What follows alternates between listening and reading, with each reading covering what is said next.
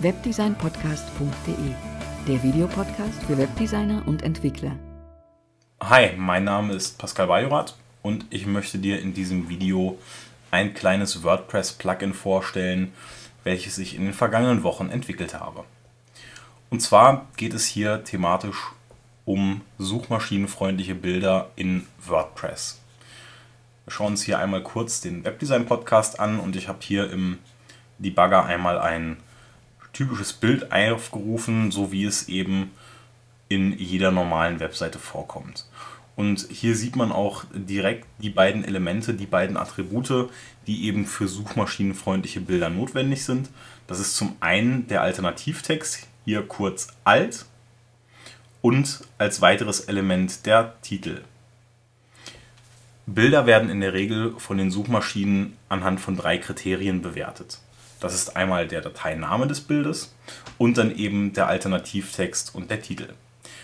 Der Alternativtext wird in der Regel dann angezeigt und ist dann vor allen Dingen auch für den Nutzer relevant, wenn zum Beispiel das Bild nicht abrufbar ist oder für Menschen mit Sehschwäche oder komplett blinde Menschen. Diese bekommen den Alternativtext vorgelesen, da sie das Bild eben nicht erkennen oder komplett gar nicht sehen können. Dementsprechend sind diese Texte auch relevant und wichtig für suchmaschinenfreundliche Bilder. Diejenigen, die WordPress bereits kennen und viel mit WordPress arbeiten, werden sich jetzt in dem Moment denken, mh, naja gut, aber wozu dafür ein extra Plugin? Die entsprechenden Eingabeoptionen für Alternativtext und Titel, die gibt es in WordPress von Haus aus. Und das ist soweit auch komplett richtig. Und mit der Thematik möchte ich mich auch gar nicht großartig beschäftigen mit der eigentlichen Eingabe an sich, sondern es geht um ein ganz anderes Thema.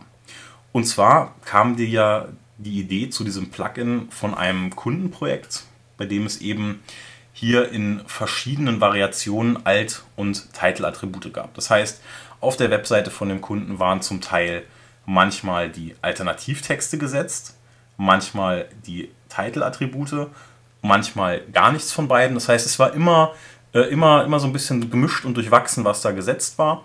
Und das Ganze sollte eben vereinheitlicht werden. Das heißt, wenn es einen Alternativtext gab, aber keinen Titel, dann sollte der Titel aus dem Alternativtext gebildet werden und umgekehrt. Wenn es beides nicht gab, dann sollten Alt und Titel eben aus dem Titel des Artikels gebildet werden. Und genau dieses Schema, welches hier benötigt wurde, gab es leider so in der Form von bestehenden Plugins nicht. Das heißt, es gibt zwar ein paar WordPress-Plugins, die in die Richtung gehen, aber eben genau diese Flexibilität eben nicht abgedeckt haben. Und genau diese Flexibilität, die habe ich nun mit diesem Plugin hier entwickelt und in WordPress gebracht. Und genau dieses Plugin möchte ich dir jetzt einmal kurz zeigen. Dazu gehe ich hier einmal in die Testinstallation, die ich hier aufgerufen habe, in den Bereich Plugins und installieren. Du kannst, wenn du das Ganze suchst, einfach hier direkt über die Plugin-Suche, Plugins durchsuchen, dann den entsprechenden Titel suchen und direkt hier installieren. Ich habe das ganze Plugin hier lokal liegen und lade es jetzt hier einmal hoch. Aktiviere das Plugin.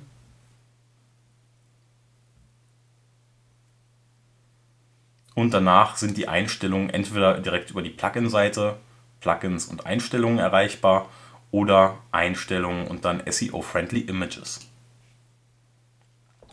Wir haben jetzt ein paar Einstellungen, die wir hier durchführen können. Bevor wir uns jetzt diese Einstellungen gemeinsam anschauen, vielleicht ganz kurz zu dem typischen Dialog, der in WordPress aufgeht, um eben Alternativtexte und Titel mit einzutragen. Wir schauen uns hier einfach mal ein bestehendes Bild in einem Artikel an und haben jetzt hier einmal eine Beschriftung und einen Alternativtext. Das sind die Bereiche, die wir jetzt hier mit anzeigen können. Wir können nochmal die erweiterten Optionen aufklappen. Da gibt es dann nochmal das Title-Attribut. Das Ganze ist jetzt hier so ein bisschen versteckt. Der Alternativtext ist sofort da.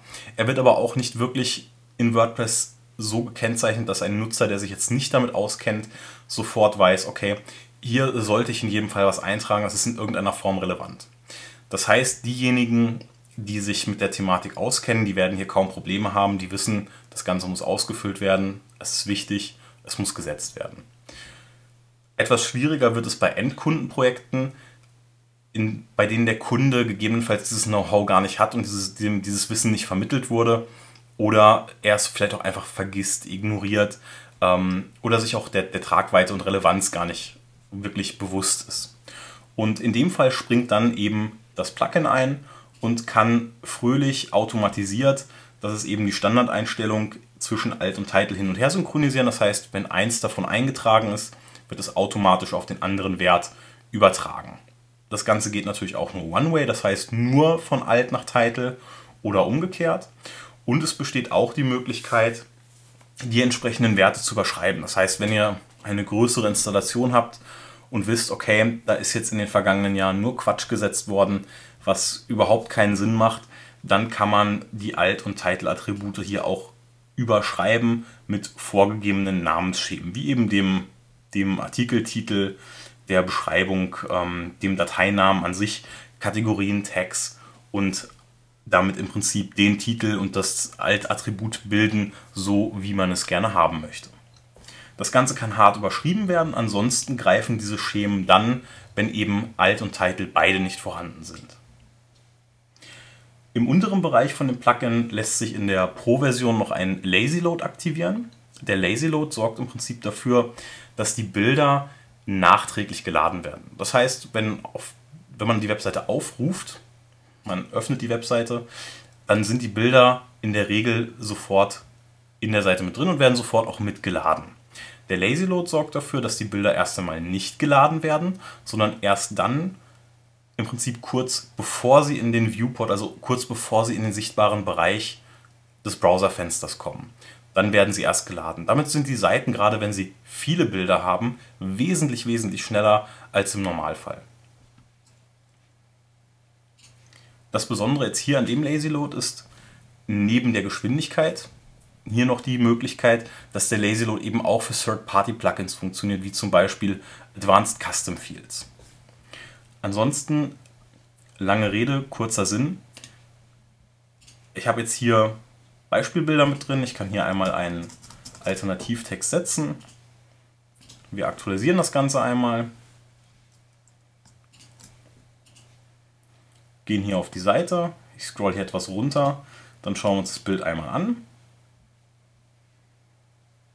Und wir sehen jetzt, wir haben hier den entsprechend gesetzten Alternativtext und hier einen dazugehörigen Titel. Das heißt, das Plugin macht genau das, was es soll. Der Lazy Load funktioniert auch. Dadurch, dass das Ganze jetzt hier lokal läuft, sieht man hier allerdings den, den kleinen und kurzen Ladeversatz, den man auch online kaum sehen kann. Äh, hier an der Stelle überhaupt nicht. Er ist aber drin, man sieht es hier an den Klassen, die hier gesetzt werden, die von dem System kommen.